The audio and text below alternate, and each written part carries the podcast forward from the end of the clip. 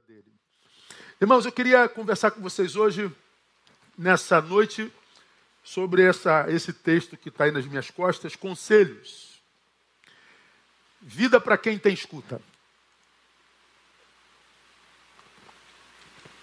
Ministrei essa palavra, quer dizer, parte dela, uh, esse tema, numa virada de ano aqui da nossa igreja, que não tem muito tempo mas que nessa semana, na minha devocional, Deus me, me, me abençoou demais nessas duas últimas semanas. Lá no iníciozinho da pandemia, eu fiz uma, uma série de lives, estava nascendo para a rede social e não conhecia a rede social, nunca tive rede social antes da pandemia. E para abençoar a igreja, trazer paz ao coração, porque a gente estava diante de um novo mundo, de um novo tempo, a gente não sabia o que vinha, por quanto tempo vinha, o que produzia. Eu primeiro fiz uma série, uma live de 15 minutos, de 10, 15 minutos, falando sobre as bem-aventuranças, bem-aventurados os que. E depois nós fizemos sobre provérbios. E a gente ficou ali por, por quase três meses, fazendo lives ao meio-dia. Palavras de, de sabedoria, falamos provérbios em gotas. E esse versículo de Provérbios, que é um, um versículo bem conhecido, ele, naquele início de ano, me saltou a mente. Onde o sábio diz assim: Porque com conselhos prudentes tu podes fazer a guerra, e há vitória na multidão de conselheiros. Porque com conselhos prudentes tu podes fazer a guerra. E a vitória na multidão dos conselheiros, consequentemente prudentes. Então esse texto, ele fala da importância do conselheiro, mas fala sobretudo da qualidade desse conselheiro. Ele tem que ser prudente. O texto deixa absolutamente claro que um conselho quando não prudente, não dado por quem é competente para tal, pode nos fazer perder uma guerra, pode nos levar à derrota de todas as ordens, de todos os sentidos, em todas as instâncias da vida. Então o texto ele deixa implícito: ah, Neil não caminha sozinho, mas também Neil não caminha com qualquer um. Evita caminhar sozinho. Mas não abra mão de selecionar os parceiros de caminhada. Os parceiros de caminhada são aqueles com quem a gente troca a vida, com quem a gente se aconselha. E ele diz que se com conselhos prudentes, ou seja, se na troca com aquele que é companheiro de caminhada eu posso fazer a guerra, porque viver como a gente ouve constantemente, é matar um urso e um leão todo dia. Viver é uma batalha todo dia. Viver é uma, é uma peleja todo dia. Ele está dizendo quando você está coberto de conselheiros prudentes, quando você está acercado de gente que já passou no caminho pelo qual você está passando, quando você está cercado por gente que mais do que boa palavra tem, tem bom testemunho, ou seja, gente em quem você pode se espelhar, sobretudo por causa da prudência e do equilíbrio, ele está dizendo: parte para a vida. Cai dentro da vida, cai dentro dessa peleja chamada existência. Cai dentro desse, desse tempo chamado dia, desse tempo chamado semana, desse tempo chamado mês, desse tempo chamado ano. Cai dentro da vida. Você vai cair nessa batalha chamada vida e vai vencer a guerra, vai ter vitória. Então, nessa noite, irmãos, eu queria relembrá-los alguns conselhos que, para a vida, na minha concepção, são fundamentais. Fundamentais. E todos esses conselhos, eles não são dados pelo Neil pastor, são dados pela palavra de Deus, que mais do que nunca deve ser lida relida, introjetada e praticada. Mais do que nunca, deve ser o livro de nossa, de nossa cabeceira. Deve ser a nossa maior conselheira, deve ser a nossa bússola, aquela que nos dá norte, como nos diz o salmista: lâmpada para os meus pés é a tua palavra e luz para o meu caminho. Quando já ministrei sobre esse texto aqui, lâmpada para os meus pés é onde pisar, luz para o meu caminho é onde ir. Então a Bíblia não só ilumina o meu passo, como ilumina o meu trajeto, é o meu conselheiro, é a minha conselheira. Então, para cada um de nós nessa noite, alguns conselhos que eu julgo de vital importância para aqueles que têm escuta, né? Num tempo em que, ministramos hoje de manhã, onde nós nos relacionamos com pessoas absolutamente cheias de razão, absolutamente ah, autodenominadas, cheias de sabedoria, cheias de verdade, cheias de, de, de incapacidade de erro.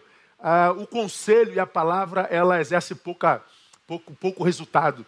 O conselho só é fonte de vida para quem tem escuta.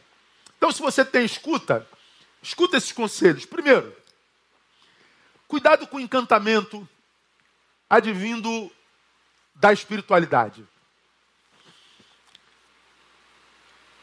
Quando Deus me deu essa palavra, essa palavra me veio por uma percepção muito clara da capacidade que o diabo tem de reconfigurar as estratégias que ele usa para atingir os seus intentos. Como que o diabo é sagaz, a Bíblia o chama de astuto, né? A Bíblia diz que ele age com astutas ciladas para atingir os seus intentos, sobretudo para desconfigurar um discípulo de Jesus, matar, roubar e destruir.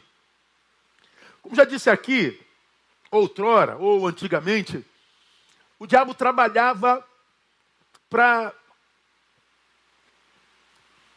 derrubar os discípulos de Jesus, fazê-lo cair.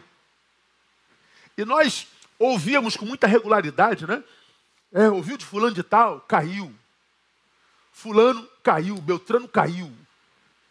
E a gente nota com certa clareza como que tantos crentes enchem a boca e têm prazer em saber que alguém caiu. Então, quando a gente usava assim, fulano caiu, nós estamos dizendo, Satanás derrubou alguém. Então, antigamente, o diabo trabalhava para derrubar os discípulos de Jesus, mas hoje não.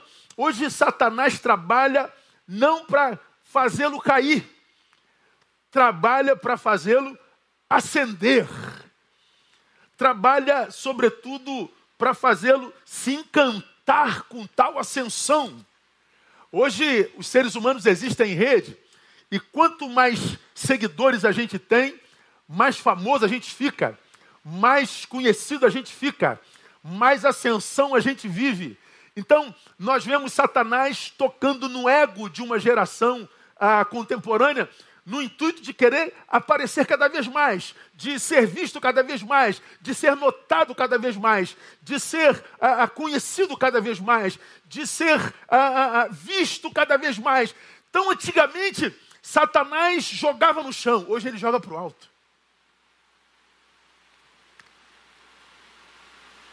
Ele ressignifica as suas estratégias. Hoje parece que ele não trabalha para jogar no chão, ele trabalha para jogar no alto. Não só no que diz respeito, respeito à, à vida profissional, não só no que diz respeito à vida conjugal, não só no que diz respeito à vida monetária, mas também no que diz respeito à vida espiritual. Isso era um tempo da gente fazer uma alta análise. Vamos imaginar que você compare quem você é hoje com aquele que você era há 10 anos, anos atrás, quando sonhava estar no lugar onde você está. Vamos imaginar que você, há 5, 10 anos atrás, era um menino que sonhava entrar na faculdade para se tornar um médico. Que discípulo você era quando era um candidato à academia? E que discípulo você é agora que você está no lugar que outrora era um sonho? Você está mais perto de Deus aqui, no lugar da, do sonho realizado, ou você estava mais perto de Deus quando você sonhava com esse lugar? Você estava aqui mais perto de Deus quando você era uma promessa? Quando você era só um menino sonhador? Ou você está mais perto de Deus agora que você teve ascensão profissional, teve sucesso profissional. Faça uma comparação entre você e você mesmo e responda para você: você era melhor discípulo antes da profissão ou depois dela? Você era melhor discípula, melhor discípulo quando pedia a Deus um varão, uma varoa dele e sonhava com um casamento e uma família? Ou você é melhor discípulo, discípula agora que você tem um varão, uma varoa? Esse varão te aproximou mais de Deus, te fez uma melhor adoradora, adorador. Esse varão é um contigo em Cristo Jesus? Ou esse sonho realizado te afastou de Jesus?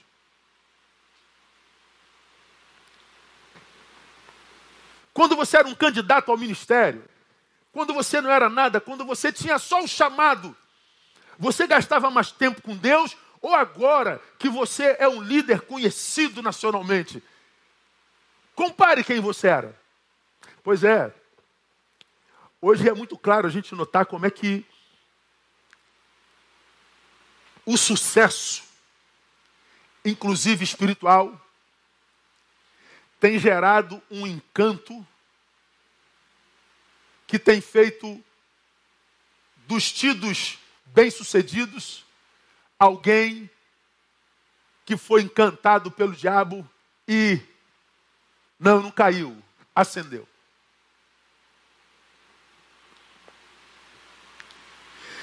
Esse encantamento, ele nunca é visto por aquele que está encantado.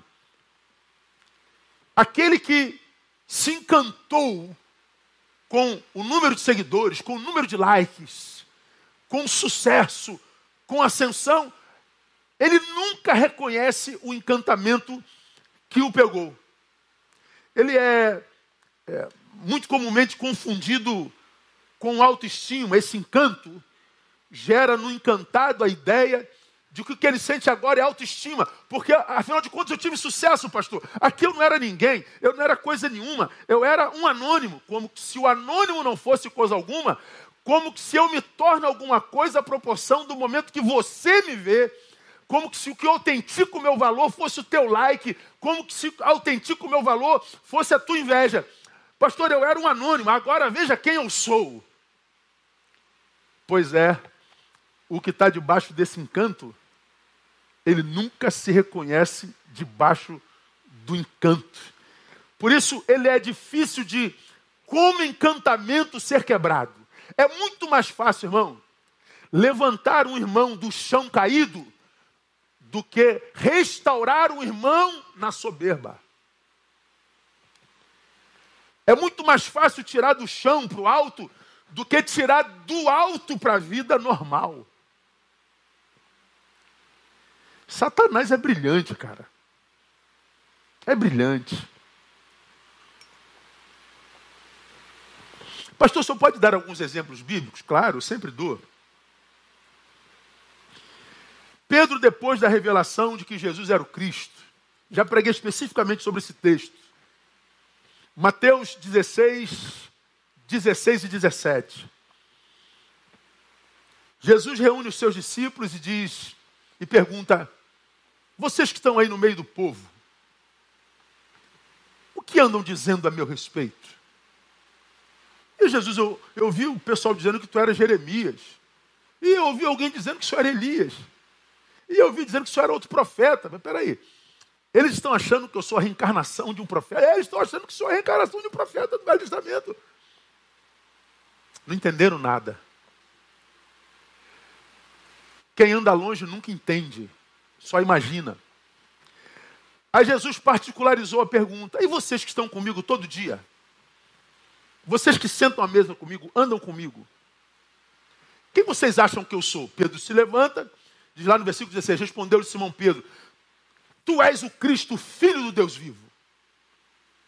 Pedrão, colérico. Jesus disse-lhe: Bem-aventurado és tu, Simão Barjonas, porque não foi carne e sangue quem te revelou, mas meu Pai que está nos céus. Então Pedrão, colérico, disse: Eu sei, tio, Tu és o Cristo, Filho de Deus vivo. Aí Jesus passa a mão na cabeça do Pedrão e diz assim: ah, Muito bem, menino, você arrebentou acertou. E sabe o que você acertou, Pedro? Não é porque você é melhor que todo mundo, não. Você, Pedro, recebeu uma revelação do alto de meu pai. Bom, aí Pedro recebe a revelação do alto, né? E o ego dele infla. Aí Jesus continua falando com os seus discípulos sobre a sua dor, sobre o seu calvário, sobre a crucificação, sobre o, o, o martírio pelo qual passaria por amor a nós. E aí, no versículo 21 diz: Desde então começou Jesus Cristo a mostrar aos seus discípulos que era necessário que ele fosse a Jerusalém, que padecesse muitas coisas dos anciãos, dos principais sacerdotes, dos escribas, que fosse morto e que ao terceiro dia ressuscitasse. Jesus está dizendo: Olha, agora os religiosos vão me massacrar, agora os que dizem me conhecer vão mostrar que não me conhecem, agora aqueles do discurso perfeito vão mostrar na prática que não são nada daquilo do que dizem. Eu vou ser crucificado, vou ser morto, mas olha, eu vou ressuscitar. Aí o mesmo Pedro que recebeu a revelação do alto diz assim, tomando a parte, Pedro tomando a parte, começou a repreendê-lo, dizendo: Jesus está conversando com o Senhor. Irmão, imagine essa cena. Imagine essa cena. Jesus está aqui com os doze. Olha, gente, vocês já sabem quem eu sou e vocês sabem que, como o Messias prometido, como Pedro bem disse, eu sou o filho de Deus, aquele prometido e revelado por todos os profetas antes de mim. Você sabe que eu vim para resgatar o mundo do seu pecado, você sabe qual é a minha missão. Jesus está só lembrando que já está nas Escrituras. Pedro pede licença pela ordem, irmão presidente. Chega aqui um pouquinho, Jesus. Gente, guarda um minutinho que eu vou trocar uma ideia aqui com Jesus. Aí Pedro, tomando a parte, começou a repreendê-lo. Olha o que Pedro diz para Jesus: Tenha Deus compaixão de ti, Senhor. Gente, é, você consegue imaginar esse negócio, cara? Isso de modo nenhum te acontecerá. Pergunta a vocês: aconteceu o que Jesus disse? Aconteceu. Só que quando Pedro chama Jesus no canto e repreende a Jesus, está repreendido Jesus, em nome de Jesus, não fala essa besteira não, porque esses meus irmãos, eles não são maduros como eu. O Senhor vai enfraquecê-los. Isso não vai te acontecer não. Quase que Pedro diz, o Senhor me falou que não vai te acontecer. Aí quando Pedro demonstra pela palavra que a, a boa experiência que viveu e verdadeira experiência que ele viveu com Deus outrora, algumas horas atrás, tocou no seu ego e o levou para o alto.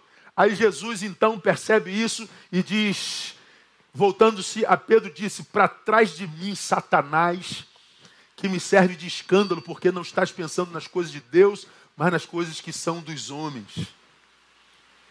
O mesmo homem que recebeu uma revelação de Deus, no momento seguinte é usado por Satanás e repreendido. Um apóstolo pode ser usado por Satanás. Um crente pode ser usado por Satanás. Você pode ser usado por Satanás. Eu posso ser usado por Satanás. Pedro foi usado por Satanás. Para trás de mim, Satanás. Esse Satanás que toca em Pedro e infla o seu ego. A ponto de achar que pode repreender a Jesus.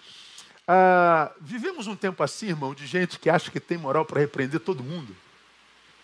Percebam que a ação de Satanás em Pedro, olha só, irmão, foi no discurso do cuidado e da aparente empatia com Jesus. Ô oh, meu Senhor, chega aqui, deixa eu lhe consolar. Fica assim, não, vai dar tudo certinho.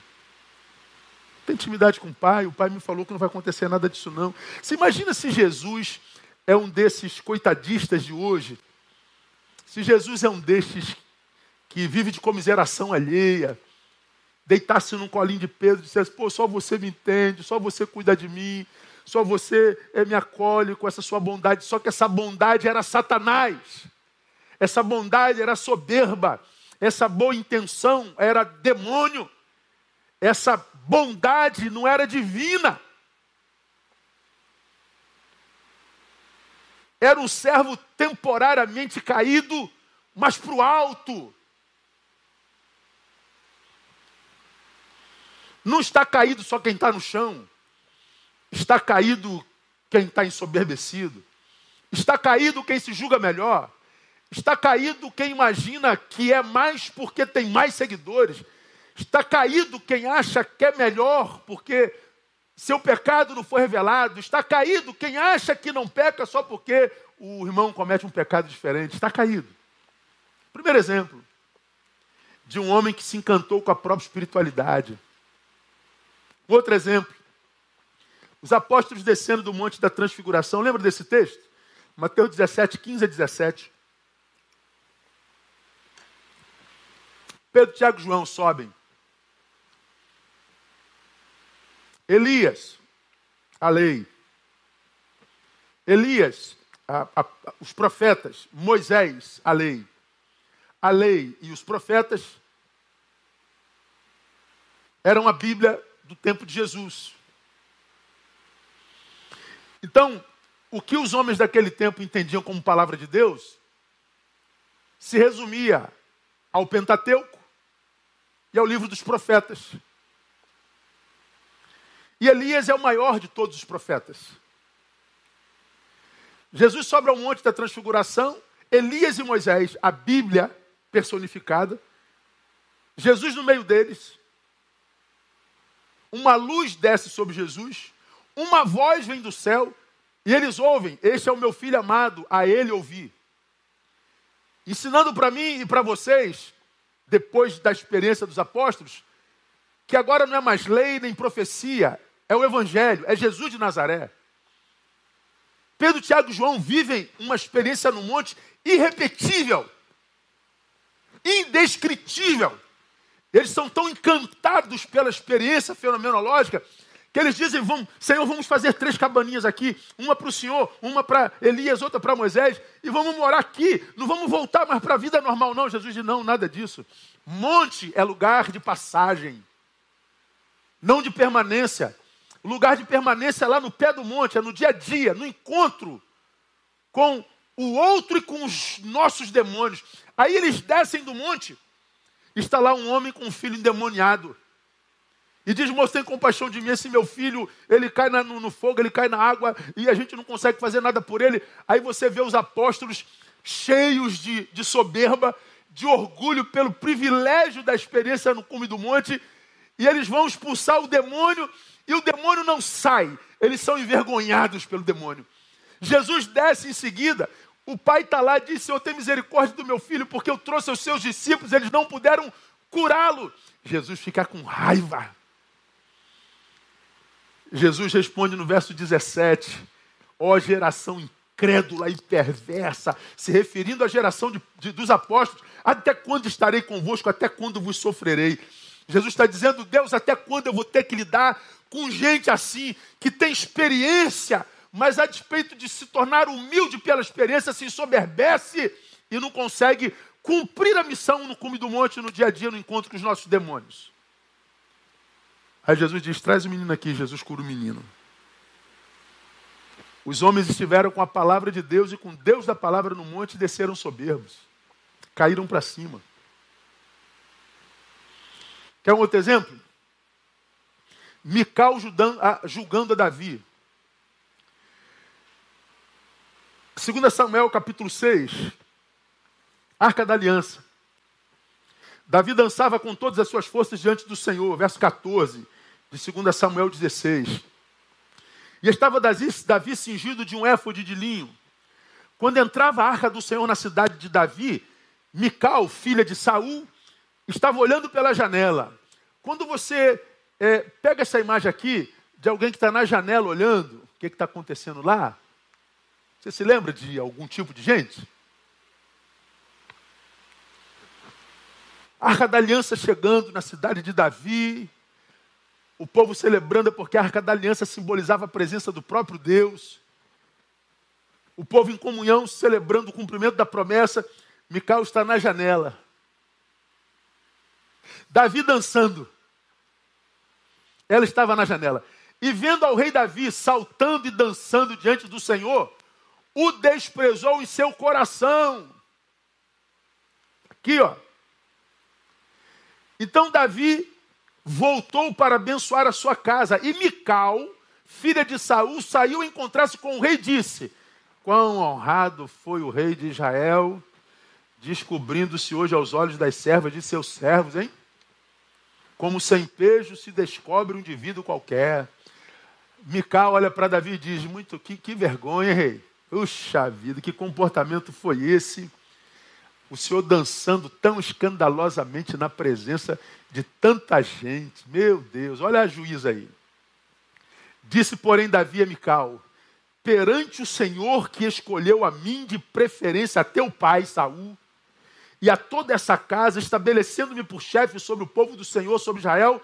Sim, foi perante o Senhor que dancei, e perante ele ainda hei de dançar. Como quem diz, o que, que você tem a ver com a minha vida, Mical? E Mical, filha de Saul, não teve filhos até o dia da sua morte. Deus a acometeu de esterilidade. Porque no auge da sua ignorância, ela achou que tinha autoridade para julgar a adoração de alguém, de se meter na forma como alguém se relaciona com seu Deus, sem saber o que esse Deus e esse adorador vivem. Sem perceber que a gente não tem condição de adentrar corações para julgar quem quer que seja. O fim daquele que foi pego pelo tal encanto, esse encanto que a espiritualidade gera, que me faz achar que eu posso repreender Jesus, que me faz achar que eu posso é, é, é, é, zombar dos demônios, que me faz achar que eu posso julgar a qualquer um. É, o fim daquele que é pego por esse encanto, e eu estou falando o fim, porque o processo é encantador, o que está encantado acredita que é superior. O que está encantado, ele acredita que é mais santo. O que está encantado acredita que está vivendo uma experiência sobrenatural com Deus. O que está encantado está sobre encanto. E o encanto é encantador. Mas o fim do encantado é sempre a esterilidade com o Mical.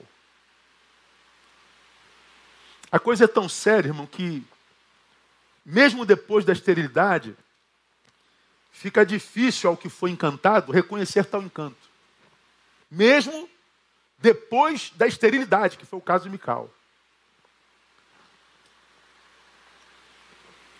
Hoje nós temos muita gente estéril no reino de Deus. Gente que já esteve no altar, gente que já foi instrumento de Deus para abençoar a nossa vida, gente que já foi mestre sobre nós, gente que já foi boca de Deus para nos advertir, para nos aconselhar, para dar conselhos prudentes, hoje estão absolutamente longe do altar, longe de Deus, longe da comunhão, longe de tudo, longe da razão para a qual nasceu, longe, absolutamente longe. E lá na sua esterilidade espiritual, eles continuam dizendo: Eu estou longe por causa daqueles que estão juntos.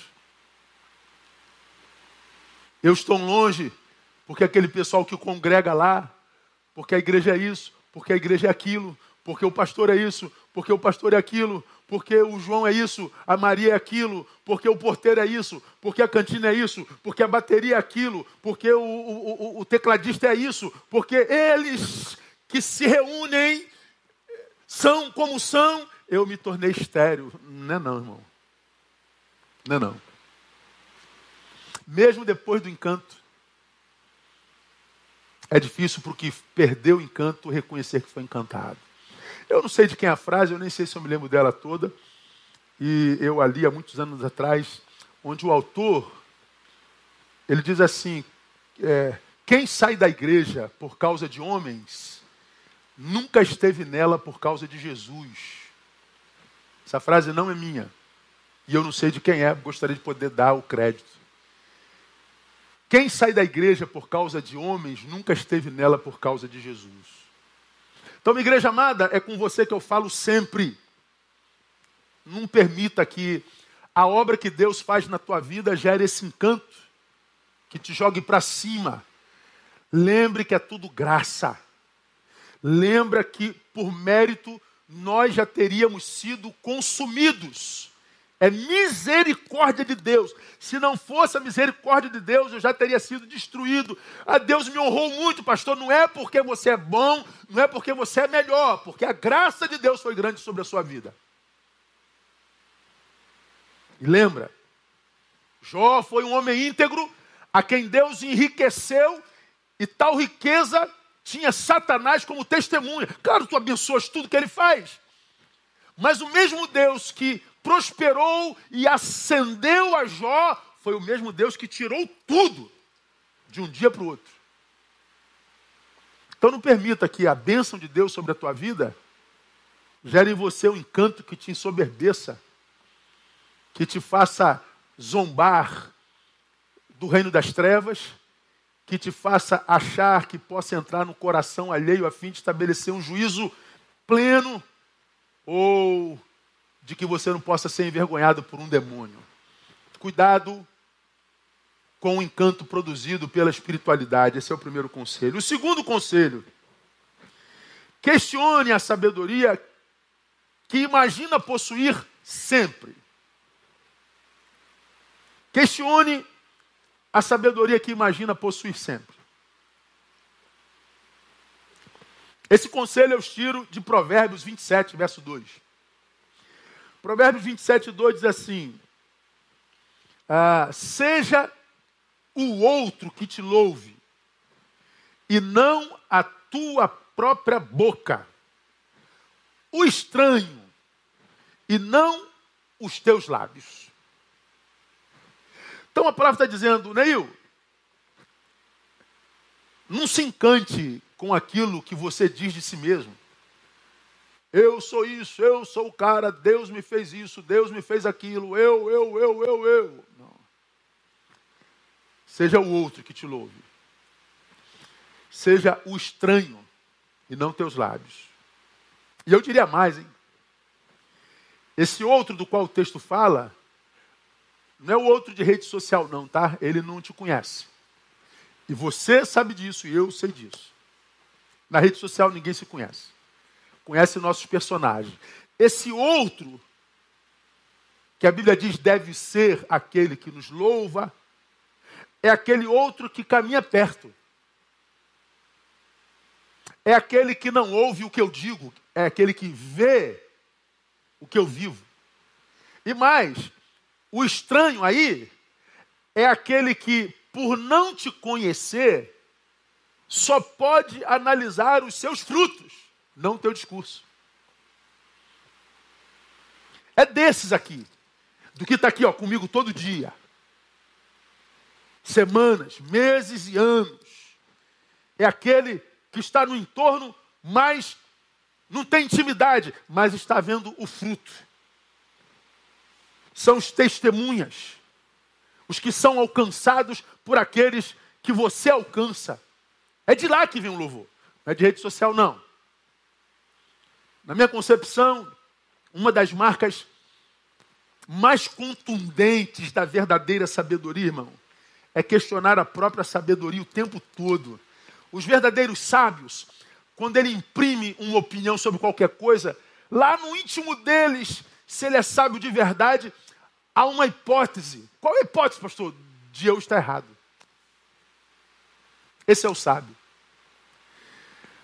Quando eu ministro uma opinião, uma aula, admitindo a hipótese do erro, eu estou aberto para novas revelações. Eu estou aberto para novos conhecimentos. Eu estou aberto para mais confecção de saberes, para mais introjeção de saberes. Agora, quando eu estou absolutamente certo, eu cheguei no lugar onde não há mais ensino, não há mais humanidade, porque não há mais possibilidade de erro, não há mais hipótese de equívoco, portanto, eu estou vivendo o pior dos altos enganos, eu estou vivendo a pior das ignorâncias. O maior ignorante é aquele que não admite ignorância em si mesmo. Como o maior sábio é aquele que sabe que não sabe tudo.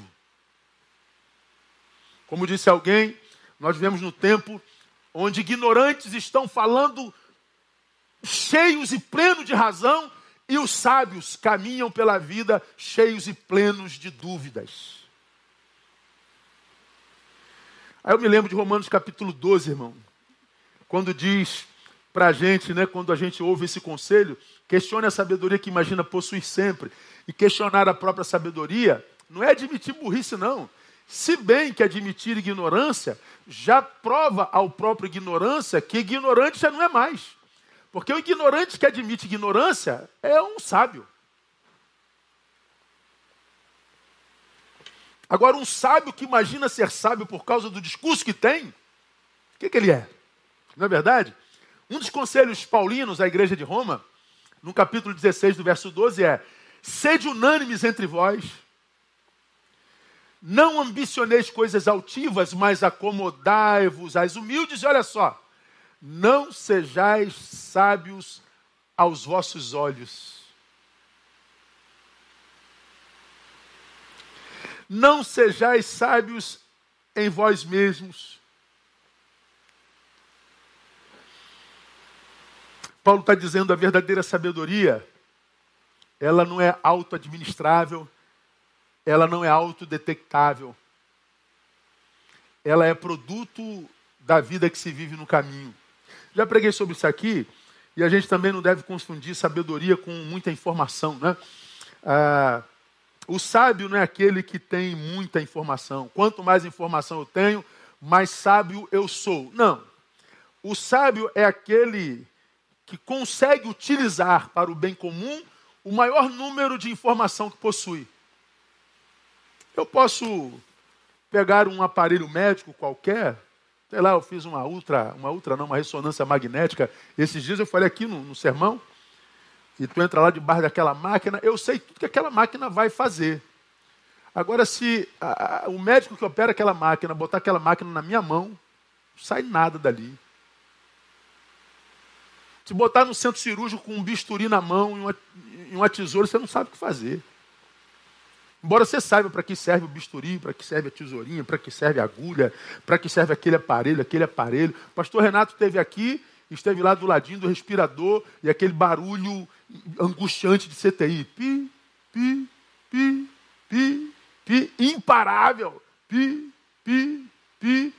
Daqui a pouco, pi, pi, pi, pi, pi, pi, pi, pi, pi, corre alguém, pi, pi, pi. A gente vê aqueles números todos naquela maquinazinha e a gente não sabe o que, que significa nenhum deles. Mas a gente sabe o que, que aquela máquina está fazendo ali. A gente sabe da utilidade dela ali. Então nós temos a informação, mas eu não sei usar essa informação. Tão sábio não é aquele que conseguiu amealhar o maior número de informação, é aquele que sabe usar essa informação para o bem comum. Portanto, eu posso ser alguém cheio de informação e ser um ignorante. Eu posso ser um bem informado idiota, um idiota bem informado. Então a sabedoria está para além da quantidade de informação está na capacidade de usar essa informação para o bem comum. Tiago, o apóstolo, também faz coro ao apóstolo Paulo, lá no capítulo 3, versículo 1. Meus irmãos, não sejais muitos de vós mestres, sabendo que receberemos um juízo mais severo. Tiago está dizendo assim: todo mundo quer parecer mestre, todo mundo quer parecer sábio, todo mundo quer parecer capaz de, de dar conselhos prudentes. Tiago está dizendo: faz isso não, nem todos são mestres. E não pensa que se declarar mestre é um bom negócio, não, porque você vai ter um juízo mais severo. O juízo de Deus sobre o mestre, sobre o conselheiro, é mais severo do que aquele que não é. Eu creio, irmãos, que textos como esses estão na Bíblia como uma advertência, sabe por quê? Porque Deus sabia o quanto nós seríamos e somos tentados a demonstrar ser mais do que o que de fato somos. Deus sabe como nós seres humanos gostamos de comer sardinha, rotar caviar. Deus sabe como nós pecadores gostamos de, de exibir uma, uma, uma santidade inexistente. Deus sabe como nós, como pecadores, queremos mostrar uma, um, um falso moralismo para além daquele que é real. Deus sabe que nós seremos tentados a, a, a, querer parecer ser mais do que o que de fato somos. E de onde vem essa necessidade de querer parecer mais do que o que é, mano? Eu acredito que vem de Deus. Como assim, pastor? É. Vem do que de Deus herdamos enquanto imagem e semelhança. A Bíblia diz que nós somos a coroa da criação e somos criados à imagem e semelhança de Deus. Então há um quê de Deus em nós que nenhuma outra criatura do universo tem. Nós somos a única criatura do universo que, quando olha no espelho, sabe o que está vendo. Ah, a gente mostra, gosta muito de, de, de, cachorro lá em casa, né? gatos, animais. Ah, eu mesmo sigo lá um, um, um Instagram de, de, de, pets. Cachorros me abençoam demais. E essa semana estava vendo um, um filhotinho que estava passeando na sala da mãe, ele acabou de chegar na sala, tem um espelhão na sala. Quando ele chegou na frente do espelho, ele viu um cachorrinho no espelho. Ficou bravo para burro. E dando patada no, no, no cachorrinho, aí pulava para cá, pulava para lá. E ele estava brigando com aquele estranho que estava no espelho, ou seja, o cachorro não consegue saber o que está no espelho. Saber o que é aquilo no espelho é a imagem de Deus, é a capacidade de raciocínio, de autodiagnóstico, é a capacidade de auto-percepção. Como nós somos um ser biopsíquico, esse emocional, espiritual, nós sabemos que porque nós somos heranças de Deus, criaturas de imagem e semelhança de Deus, nós somos coroa. A gente vai lá em Gênesis 3, 5 a 7, nós vemos a experiência da tentação, não é? E a forma como Satanás tenta Eva e Adão, a humanidade, é muito interessante. Disse a serpente à mulher, porque Deus tinha dito, né?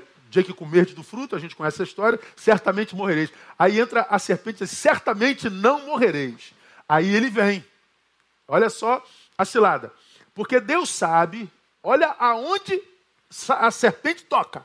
Deus sabe que no dia em que comerdes desse fruto, olha só a proposta. Vossos olhos se abrirão.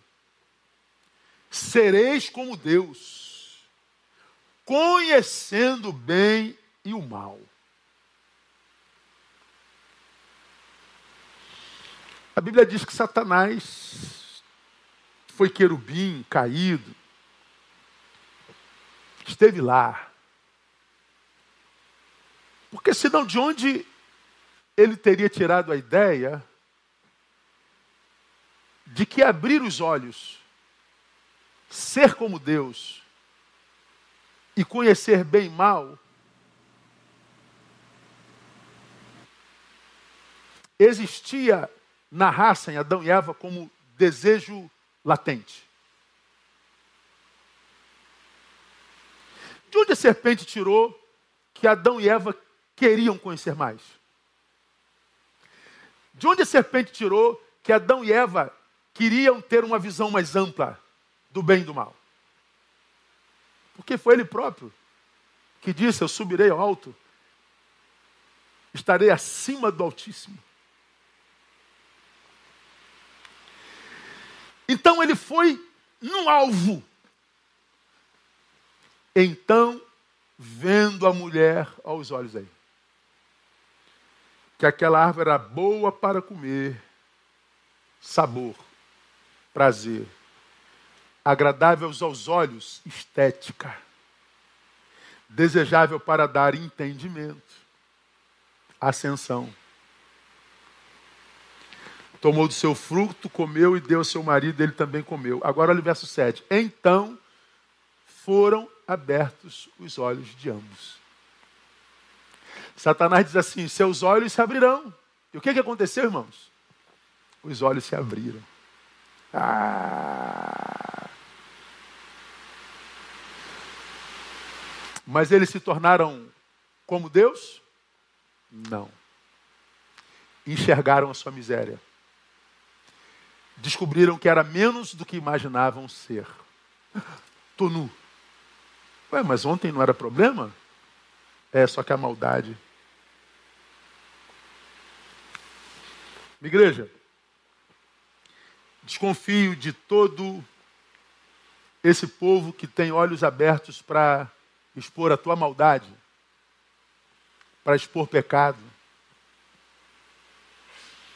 Desconfio de todo que julga enxergar mais. Mas essa visão nunca está para apontar a virtude do irmão, mas sobretudo o pecado dele. Desconfie dessa gente. Minha igreja, estou falando com a Igreja Batista Betânia. Ouça você se quiser. Desconfie.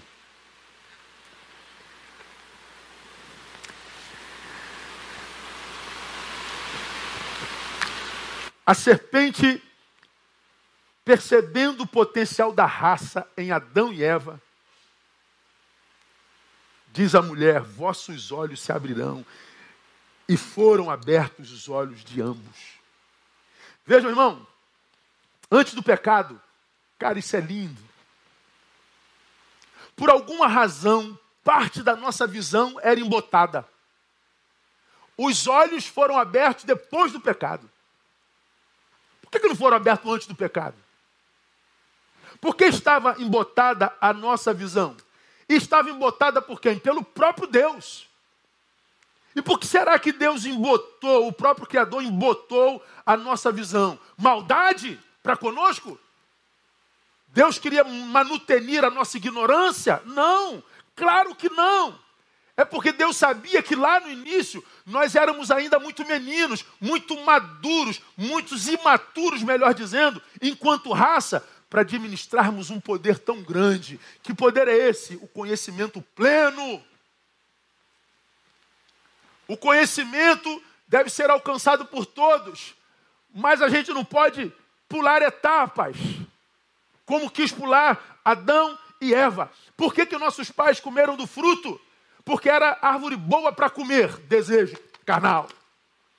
Agradável aos olhos, estética, como a imagem e o desejo são fortes em nós. E a árvore desejável para dar entendimento, ou seja, como nós temos desejo de ascensão. Então Deus embota nosso entendimento por amor. Eu acredito que esse desejo por mais é latente em todos nós, crentes ou não crentes, em todos nós seres humanos. Temos, todos, a nítida sensação de que nós podemos mais do que somos e fazemos. Você sabe que você pode um pouquinho mais, você sabe que pode ser melhor um pouco mais, você sabe que a sua empresa pode crescer um pouco mais, você sabe que você tem condição de estudar um pouco mais, você sabe que pode ler a palavra um pouco mais, você sabe que pode ser um crente melhor, você sabe que pode mais. Ah, estamos certos. Nós erramos, todavia, no método para alcançar esse mais. A gente quer pular etapa. Houve um tempo em que ficava famoso e se tornava celebridade no mundo aquele que era o melhor no que fazia. Ele começava cruzinho aqui, como eu já preguei, né? Ele ia aprendendo, aprendendo, aprendendo, aprendendo se esforçando mais do que todo mundo, se esforçando, e ele ficou muito bom no que fazia, ele se torna um profissional, um ministro competente, e a sua influência vai, vai reverberando a sua geração, e ele se torna um especialista. Quem é o especialista? É aquele que passou por todas as etapas, é aquele que repetiu um bilhão de vezes, quando os seus parceiros só repetiram cem. Então, depois de anos de estrada, ele alcançou o sucesso. Hoje não. Hoje você quer sucesso lacrando. Hoje você quer sucesso instantâneo. Hoje você quer estar lugar no lugar daqueles que chegaram depois de tanto tempo pulando etapa.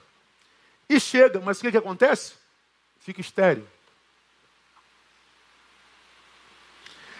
Eva e Adão pularam etapas, queriam um caminho mais fácil queriam antes do tempo, antes da maturidade. Você se lembra que eu preguei aqui algum tempo atrás e peguei um adágio popular que diz assim: o apressado come cru. Eu disse assim: o que, que esse adágio está falando? É que apressado não morre de fome, ele come. ele só não tem prazer no que come porque está cru.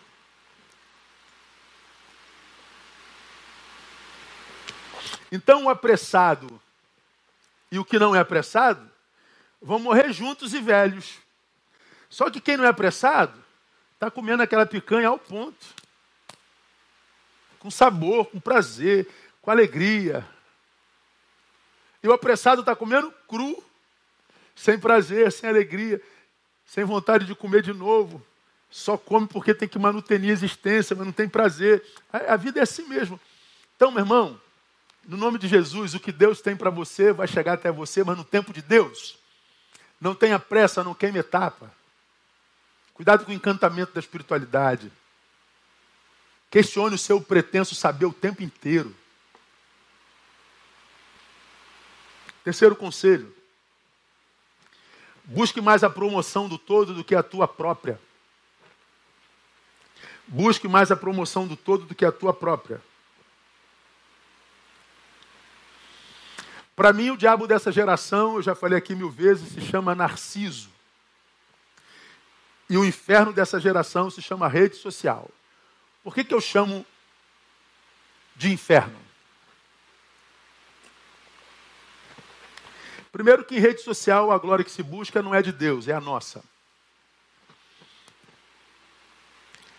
E o problema da gente buscar a nossa glória, de promover a nossa imagem, nós vivemos na cultura do selfie, nós vivemos na cultura do eu, da autopromoção.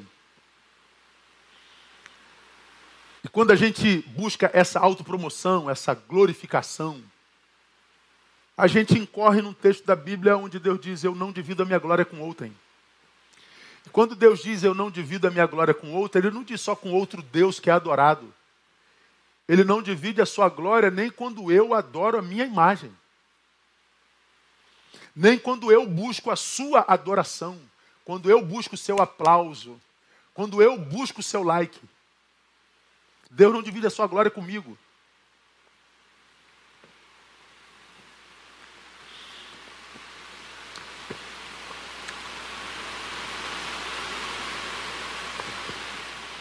Por isso eu chamo o diabo desse tempo de Narciso. Narciso, você já me viu falar sobre ele, é é, faz parte da mitologia grega filho de Sísifo e Leríope. Narciso nasceu de uma beleza divina, uma beleza ímpar. Sua mãe pergunta um adivinho, Tirésias. Tirésias, meu filho vai viver muito tempo. Filho nasce, ela está com medo de perder o filho. A resposta do sábio foi sim, seu filho vai viver por muito tempo, desde que nunca olhe para o seu próprio rosto. Olha que coisa louca, irmão. Se olhar para si, morre. Cresceu, sua beleza despertava a paixão de todos à sua volta paixão de homens e paixão de mulheres. Ele era o desejado do, do Olimpo. O problema é que grande quanto a sua beleza era o seu orgulho, a sua soberba. E por causa do seu orgulho, ele desprezava tudo, desprezava todos, achando que ninguém estava à altura da sua beleza. E ele pisava em todo mundo, ele desprezava todo mundo, ele não respeitava ninguém.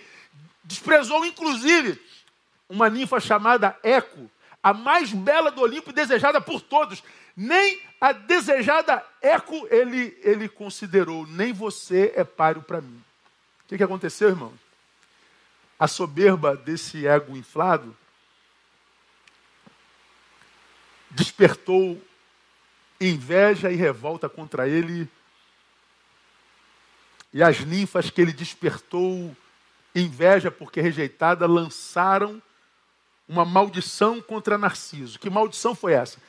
Que ele amaria com muita intensidade. Ele experimentaria um amor como ninguém experimentou, mas jamais poderia ter a pessoa amada. Olha que maldição, irmão. Qual é a tua maldição? Amar e amar muito. Mas a quem? A quem você nunca vai poder alcançar. Nêmesis, a deusa punidora, escutou essa maldição e atendeu aos pedidos, ao pedido das ninfas, e imprimiu essa maldição contra Narciso.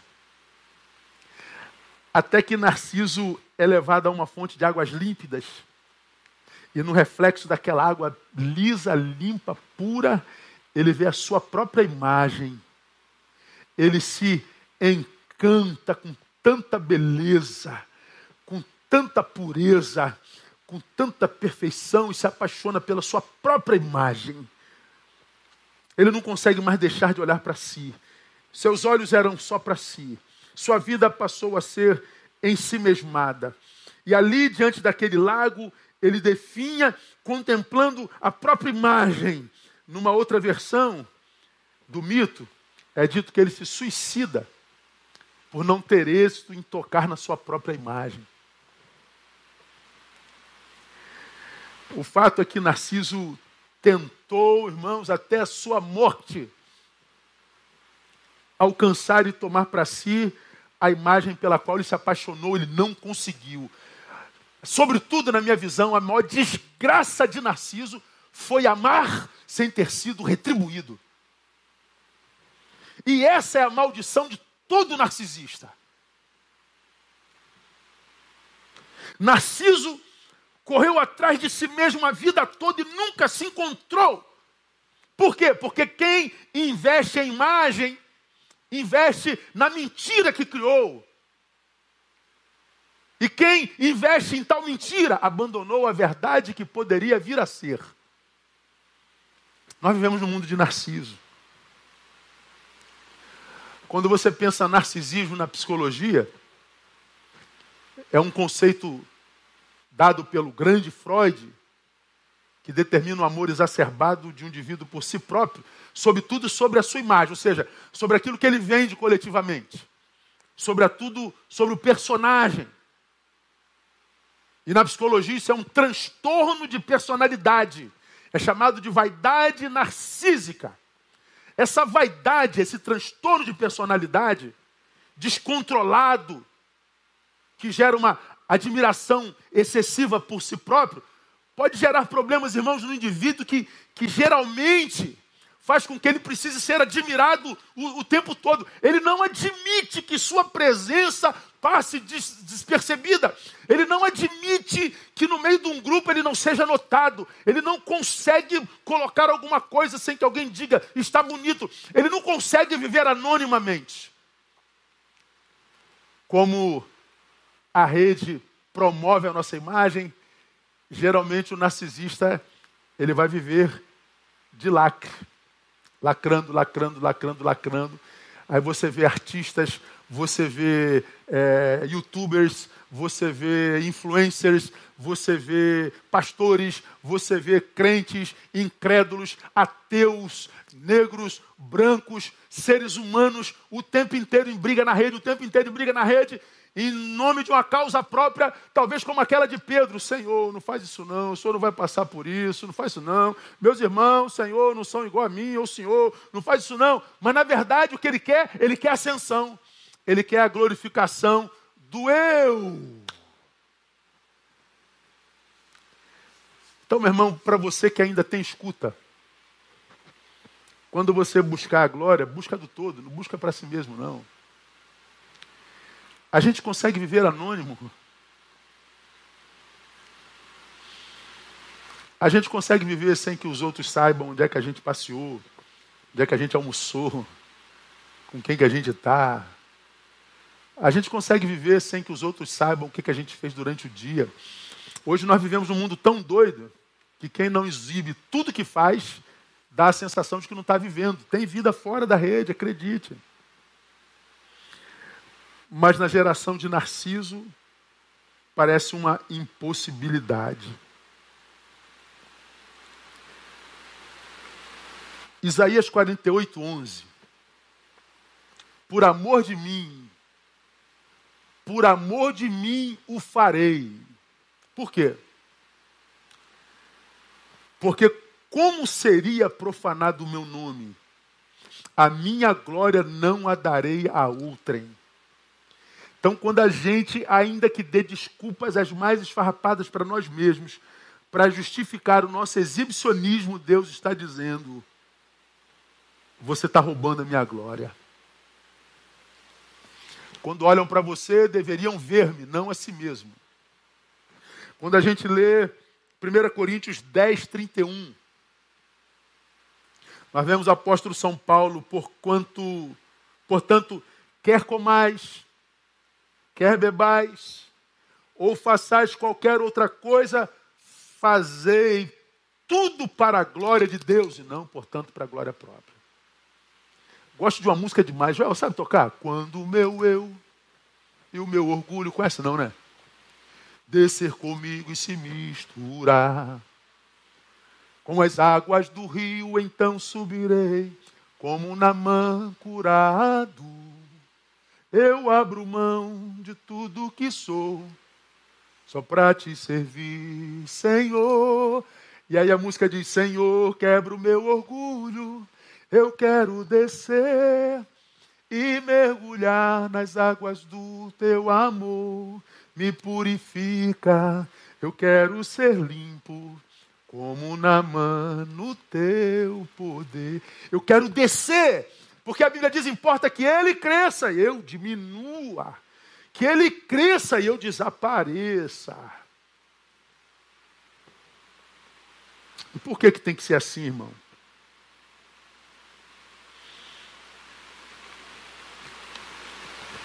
Porque a rede virou um mundo encantado pela mentira. E o pai da mentira é o diabo. Por que, que eu também devo fazer? Porque a rede é um instrumento de maior desperdício de tempo produtivo da história dos homens.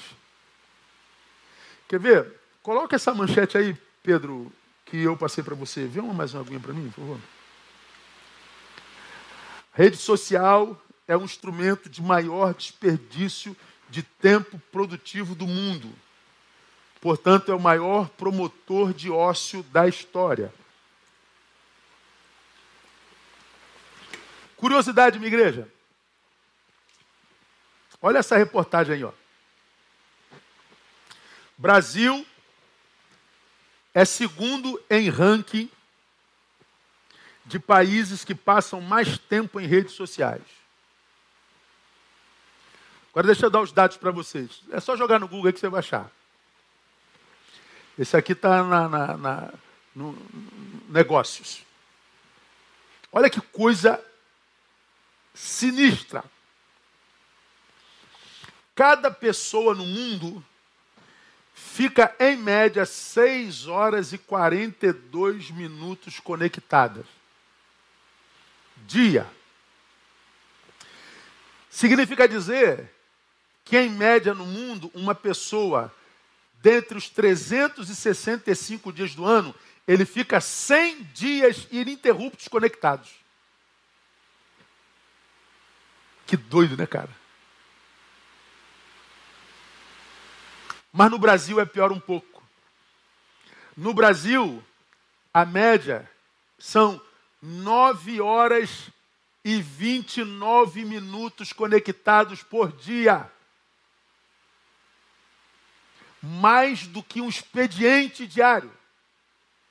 Ah, detalhe: aqui não está contando os que trabalham conectado.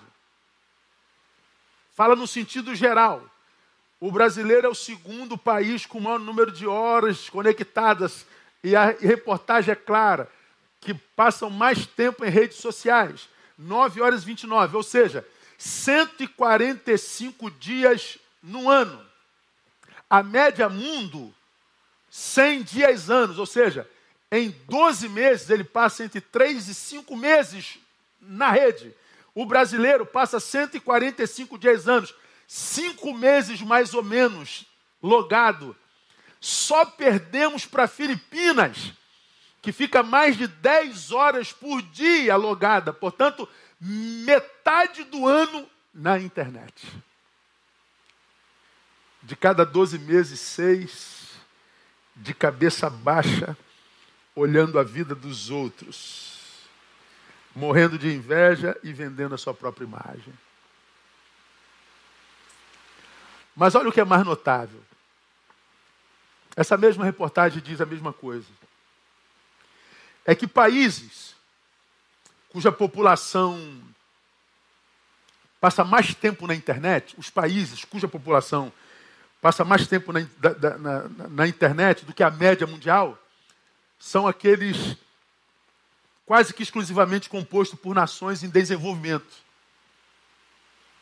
Quais os países cuja população passa mais tempo em rede? Os países em desenvolvimento. Brasil, Argentina, Vietnã e México. Enquanto os países desenvolvidos, Estados Unidos, Japão, França e Alemanha, estão todos abaixo da média mundial. Ou seja, nos países desenvolvidos, eles estão abaixo da média de 6 horas e 42. Quanto mais educado o país, menos tempo passa na rede. Quanto menos educado, mais tempo na rede. Será que isso tem a ver com a qualidade de vida de uma nação? Claro que tem, irmão. É muito desperdício de vida. É muito culto ao supérfluo. A rede se tornou um instrumento de maior desperdício de tempo produtivo. Essas informações me dão arrepios, irmãos, porque a Bíblia diz que nós vamos dar conta de cada palavra que saiu da nossa boca, de cada palavra que teclou o nosso dedo. Eu não acredito que Deus tenha sacrificado o seu filho para que eu passasse seis meses nesse mundo virtual, hipócrita e mentiroso. Eu não acredito que Deus tenha mandado o seu filho para que a minha vida fosse desperdiçada desse jeito.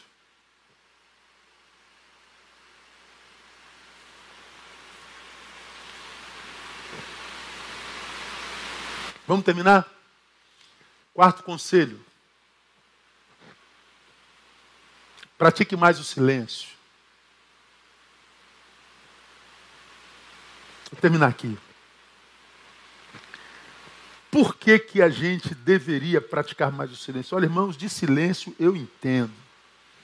Disso aqui eu sou o cara. Você não me vê falando em lugar nenhum que é o lugar onde eu mais falo na minha vida. O silêncio é o meu mundo, é o meu lugar. E eu amo. Por que, que eu acho que o silêncio é absurdamente importante? Primeiro, porque a Bíblia diz que o silêncio é o caminho para o conhecimento de Deus. Salmo 46, 10. Aquietai-vos e sabei que eu sou Deus só sabemos Deus no silêncio. Porque no Vucu Vucu nós temos informação a respeito dele. Eu acredito que a maioria dos que se dizem crentes, como os fariseus do tempo de Jesus, que eram os representantes da religião e falavam em nome de Deus e da Torá, da lei, os profetas, eles achavam que eram os latifundiários de Deus e da sua obra e da sua palavra, e foi só com eles que o Messias teve problema. Eles sabiam de Deus, mas não conheceram a Deus. Eles tinham informação sobre a vinda do Messias, e quando o Messias veio, eles não reconheceram. Então eu posso saber tudo a respeito de Deus e não conhecê-lo. O caminho para conhecê-lo é o silêncio. Mas tu, quando orares, entra no teu quarto,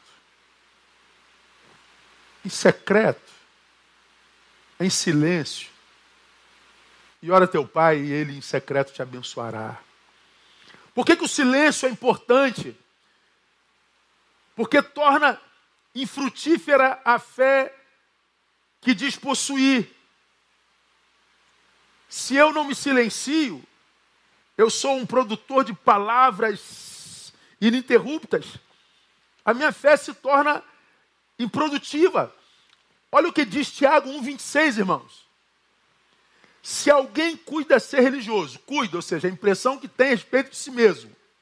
Se alguém se diz religioso, cuida ser religioso, mas não refreia a sua língua, engana o seu coração e a sua religião é vã. Então, se eu me digo religioso de Deus, dá, dá, dá, mas a minha língua não para, a minha religião é vã. Então, não se contente em ser um cristão apenas de banco, domingueiro, ou teológico e verborrágico, mas seco de alma. Um religioso verborrágico de cujo interior não flui rios de água viva. Em Cristo você pode viver a vida dele. O Evangelho pode entrar nas suas entranhas e se transformar verdadeiramente em vida praticada. Pelo Evangelho, você e eu podemos dizer, não que Cristo está comigo, mas que Ele está em mim. Estar comigo é estar aqui do lado. Mas no Evangelho eu posso dizer, Ele não está só comigo, Ele está em mim. E aquele em quem Cristo está, ele não precisa abrir boca. A gente vê no trato com o irmão, a gente vê no trato com a autoridade, a gente vê no trato com o ascensorista, a gente vê no trato com o empregado, a gente vê no trato com o patrão, a gente vê em todos os cantos. Não precisa dizer nada. Terceiro, o silêncio é necessário, porque a ausência dele tem o poder de influenciar até mesmo o curso natural da nossa existência. A ausência de silêncio tem o poder de influenciar o curso natural da nossa existência. Tiago 3,6, olha que coisa interessante. A língua também é um fogo.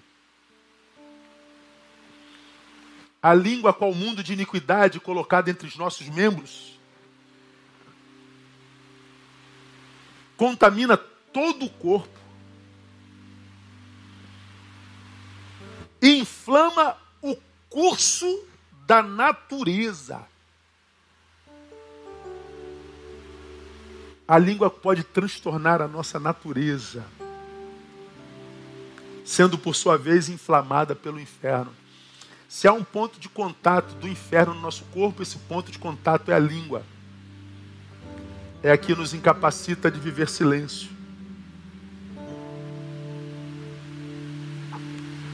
Então ouça esse conselho, irmão. Pratica mais o silêncio, cala a boca. Retire-se para si, vai cuidar da própria vida. Põe em ordem a tua casa. Porque da casa do outro eles cuidam. Conselhos fonte de vida para quem tem escuta. Então, nesse mundo ensandecido no qual a gente está, irmão, se você pretende ser mais do que um, um canal no Instagram, no YouTube, se você pretende ser mais do que um personagem de like, de, de expressão, com um monte de seguidores, se você pretende viver uma vida que de fato vale a pena ser vivida, mesmo que não seja publicada, aquela na qual você tem paz consigo mesmo. Você bota a cabecinha lá e dorme com a consciência em paz, olhando para o dia vivido lá no final dele, dizendo assim: caramba, não perdi tempo com bobagem hoje. Não me intrometi na vida de ninguém, não arrumei litígio, não gerei ódio na vida de ninguém. Aí você dorme em paz porque você sabe que o que você semeou hoje não vai atrapalhar o seu dia amanhã.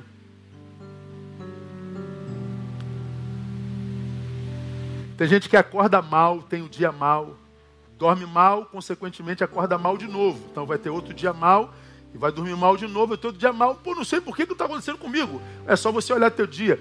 No teu dia você mais amaldiçoa ou abençoa? Você mais produz amor ou ódio? Na sua vida você produz mais reconciliação ou divisão? Na sua vida você mais acolhe ou aponta dedo? Quem é você?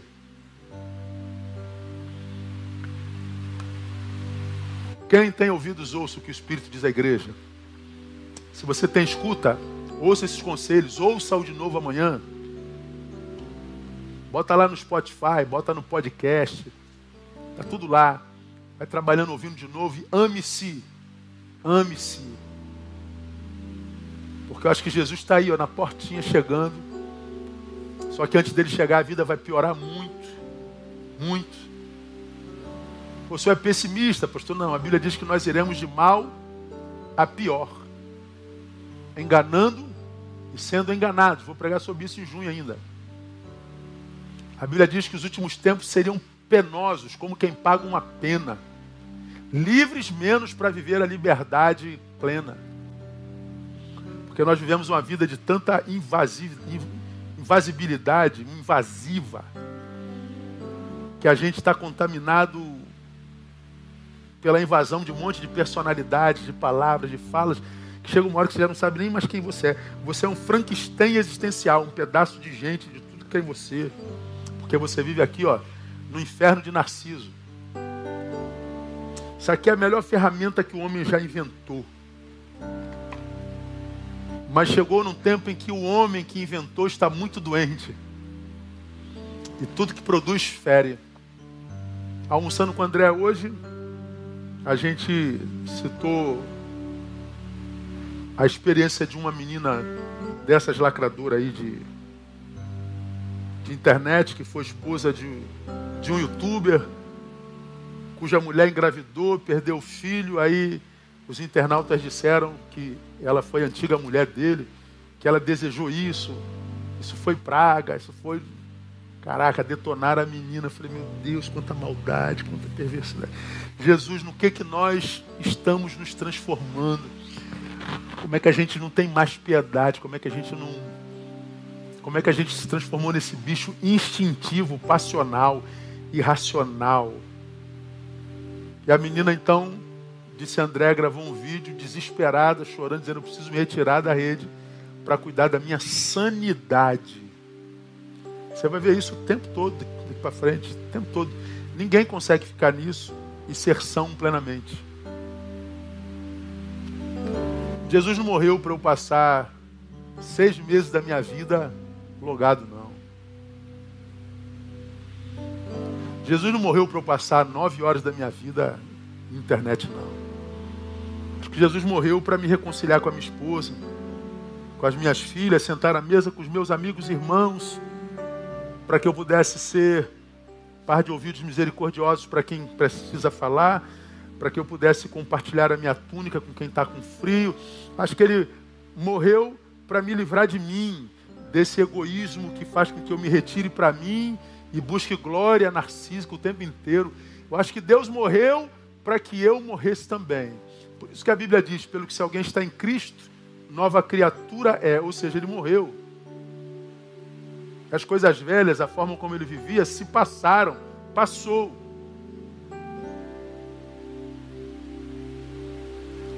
Ele agora é nova criatura.